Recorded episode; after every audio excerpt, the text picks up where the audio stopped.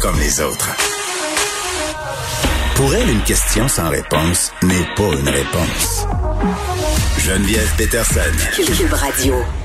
Bon, euh, on l'a dit, là, il y a une hausse quand même assez marquée des cas confirmés de COVID-19. Par contre, c'est pas euh, dans toutes les régions où on a des cas, il y a des régions qui sont davantage touchées que d'autres, un peu comme depuis le début de la pandémie. Et pour baisser la tension dans ces régions où justement euh, la COVID est moins présente, le gouvernement Legault se prépare à annoncer la mise sur pied d'un système de niveau d'alerte permettant de classer dans quatre groupes, si on veut, les régions du Québec avec des étiquettes le rouge, euh, vert, jaune et bleu. Je parle de tout ça avec Gaston Dessert, qui est médecin épidémiologiste à l'Institut national de santé publique du Québec. Monsieur Dessert, bonjour. Bonjour. Bon, euh, codifier euh, les régions du Québec, j'ai l'impression euh, qu'on ce système-là, -là, c'est le même système qu'on utilisait au primaire pour nous dire si on avait été gentil pendant la journée. Moi, j'avais souvent des rouges ou des bleus. Donc, directement, je vous le dis, mais est-ce que c'est une bonne idée? Ouais, en fait, je pense que c'est des outils d'aide à la décision. Je pense que vous avez bien euh, situé la, la, la problématique. C'est que, évidemment, euh, ce qui se passe, par exemple, euh, en Montérégie, si on met un remède qui s'applique à la grandeur de la province, alors qu'il n'y a pas de cas au lac Saint-Jean, en Gaspésie, hmm. ben, pour ces régions-là, c'est probablement une, une, imposition de règles qui sont inutiles à ce moment-là. Donc, d'essayer de, de, de regarder comment on peut, je dirais, gérer entre guillemets, euh, ce qui se passe en termes de COVID, en étant euh, capable de mettre des, mesures qui soient ciblées sur les régions où il y a des problèmes hmm. et en, entre guillemets, laissant tranquille les autres régions. L'idée est bonne. Maintenant, c'est, je pense que ces couleurs-là, c'est pour aider effectivement le gouvernement à, dire comment on réagit avec ça. Ça sera, je penserais pas que ça va devenir une règle absolue, là, que si tu passes de jaune à, à, fait, de vert à jaune, hmm il y a quelque chose qui est automatiquement tombé en place. Mais c'est certainement euh, ça basé sur euh, donc des données épidémiologiques. Euh, est-ce qu'on a un taux de 20 par million? Est-ce qu'on a un taux de 40 par million, de 60 par million?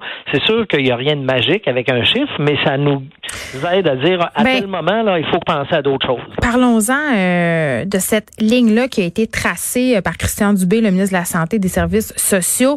Bon, lui, il parlait d'un seuil d'alerte à 20 cas positifs à la COVID-19 par million d'individus. Et là, chaque jour, j'ai l'impression qu'on s'en rapproche un peu plus. On dépasse régulièrement les 100 cas par jour. Est-ce que, euh, d'après vous, ça va venir assez vite, ce, seuil-là d'alerte euh, qui serait préoccupante, entre guillemets? Ben, je pense que euh, on, a avec 185 cas aujourd'hui dépassé ce seuil-là. Maintenant, est-ce que est-ce que d'avoir ça pendant une journée, c'est nécessairement quelque chose qui déclenche une réaction immédiate? La réponse est non. Maintenant, c'est sûr que ce qui est tannant, c'est de voir que au, mois de juillet, le nombre de cas qu'on avait était rendu vraiment très bas mm. pendant un certain nombre de semaines, on avait moins de 100 cas par euh, jour. Euh, là, on a remonté à 100 cas, on a remonté à 120 cas par jour.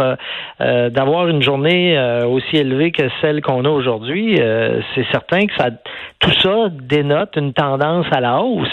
Et évidemment, là, les gens s'inquiètent. Est-ce que c'est dû aux écoles? Non, actuellement, là, c'est pas dû aux écoles. à cause de cette circulation-là qu'il y a dans la population, il y a certains certains enfants, certains euh, membres du personnel qui se font infecter à l'extérieur, qui arrivent à l'école, qui là, on leur trouve qu'ils sont malades, puis on leur dit bon, vous allez devoir vous retirer, les autres élèves avec vous, vous allez devoir vous retirer, mais c'est pas euh, les chiffres actuels sont pas dus à de la transmission intrascolaire. Donc, euh, c'est sûr que la rentrée à l'école, c'est un gros mouvement de population. Donc, c'est sûr qu'on doit regarder ça attentivement. Tout à coup, il y a beaucoup de monde dans la marmite aux microbes. Là. Exactement. Mais, mais actuellement, les chiffres qu'on voit monter là, graduellement déjà depuis euh, quelques semaines, c'est pas dû à ce qui se passe dans les écoles. Euh, c'est sûr que les écoles, si jamais ça se met à, aller pas bien, là, ça va accélérer une mm. tendance. Mais je pense qu'on voit actuellement une augmentation du nombre de cas et, et, et ça, euh, je pense que c'est vraiment quelque chose de préoccupant. Ben c'est pas les écoles peut-être, mais est-ce qu'on peut parler du relâchement? Euh, dont nous jasait le premier ministre ces derniers jours, là, c'est-à-dire, puis c'est un sujet quand même qui revient sans arrêt dans l'actualité. Je pense que tout le monde cet été, on a eu l'impression qu'on avait droit à une espèce de répit, une trêve, on s'est relâché, et là, on est un peu en train de payer pour ça finalement. Euh, d'une part, euh, possiblement, euh, enfin, je pense que la question du relâchement, elle est observée et je pense que mm. ça, ça, joue. L'autre chose auquel il faut penser, c'est que les virus respiratoires, généralement, durant la saison estivale, là, euh, ils, ont moins de facilité à se transmettre. Hein, si on regarde durant l'été, quand on cherche le virus de la grippe, on va en trouver un peu, mais presque pas. Par contre, dès que l'automne commence, hmm. là, on va voir ce virus-là reprendre de l'élan, et c'est la même chose pour plusieurs euh, virus respiratoires qui, durant les saisons, les saisons froides, ont des conditions environnementales et du comportement de la population, parce qu'on rentre dedans, on est plus nombreux les uns avec les autres, euh, etc. Tout ça joue pour faire que la transmission s'accélère durant la saison froide.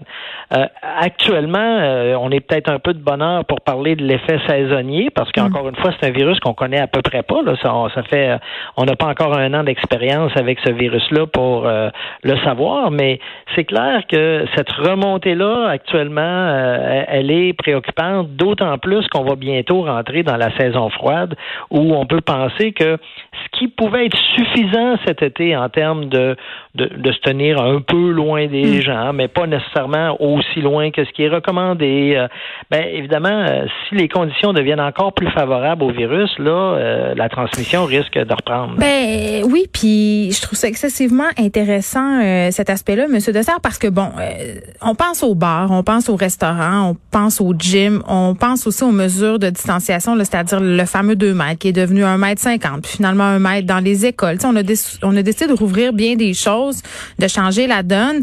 Eh, c'est clair qu'au gouvernement, on est soucieux de donner l'impression qu'on ne va pas freiner l'économie et qu'on écoute les gens. Je pense entre autres au volte-face récent euh, qu'a fait le premier ministre par rapport au programme de sport-études, les activités parascolaires. les gens ont chialé, ont fait des pétitions. Tu sais, moi, je regarde ça aller de l'extérieur, puis je me dis, j'ai l'impression qu'en ce moment, on fait plus de la politique que de la santé publique, parce que euh, dans vos yeux, à vous, là, un homme qui travaillait en santé publique, est-ce que c'était bien nécessaire de rouvrir tous ces endroits-là, en dehors des raisons économiques, là, si on pense seulement au virus? Je pense que si on pense euh, au sport, on parle pas de raisons économiques. on parle vraiment de d'autres raisons qui sont des raisons sociales. Et, ces raisons-là, ben, sociales, éducatives et tout. Hmm. Et ces raisons-là, il faut pas, euh, j'allais dire, les, euh, les, les, minimiser.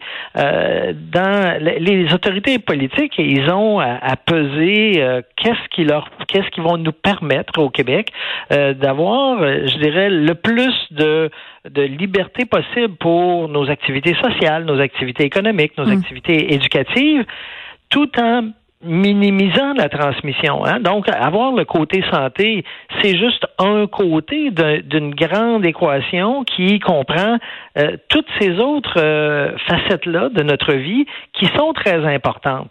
Et donc, moi, c'est sûr que comme médecin, euh, je peux parler de la, de, la, maladie puis dire, ben écoutez, là, si on met plus de monde ensemble, on va avoir plus de risques de transmission.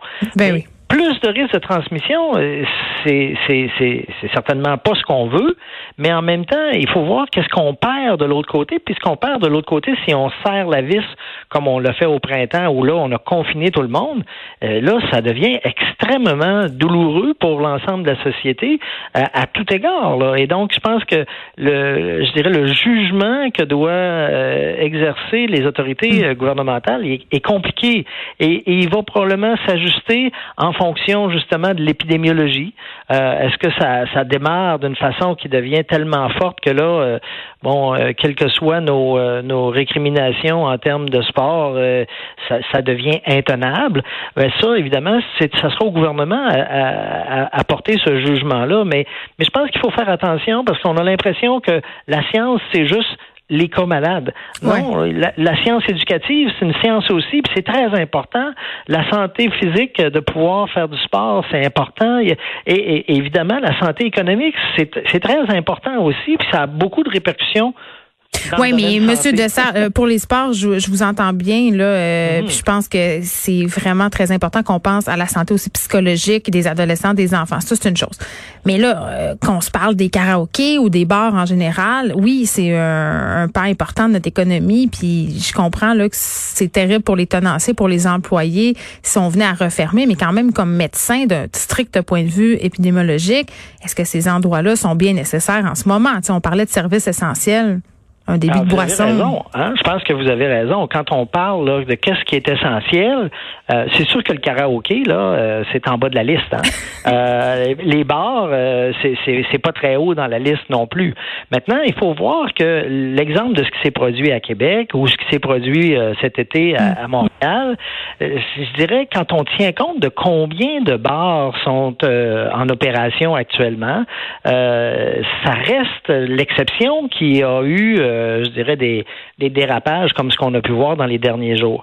Euh, évidemment, euh, la décision de, de, dire, OK, il n'y a plus de bars, on ferme les bars, bien évidemment, ça a des conséquences. Là. Puis ça, c'est clair que si la transmission dans les bars devient furieuse, le gouvernement n'aura pas le choix. mais je pense que c'est là qui est, toute la, j'allais dire, l'espèce de, jugement ou d'équilibre que doit euh, maintenir le, gouvernement.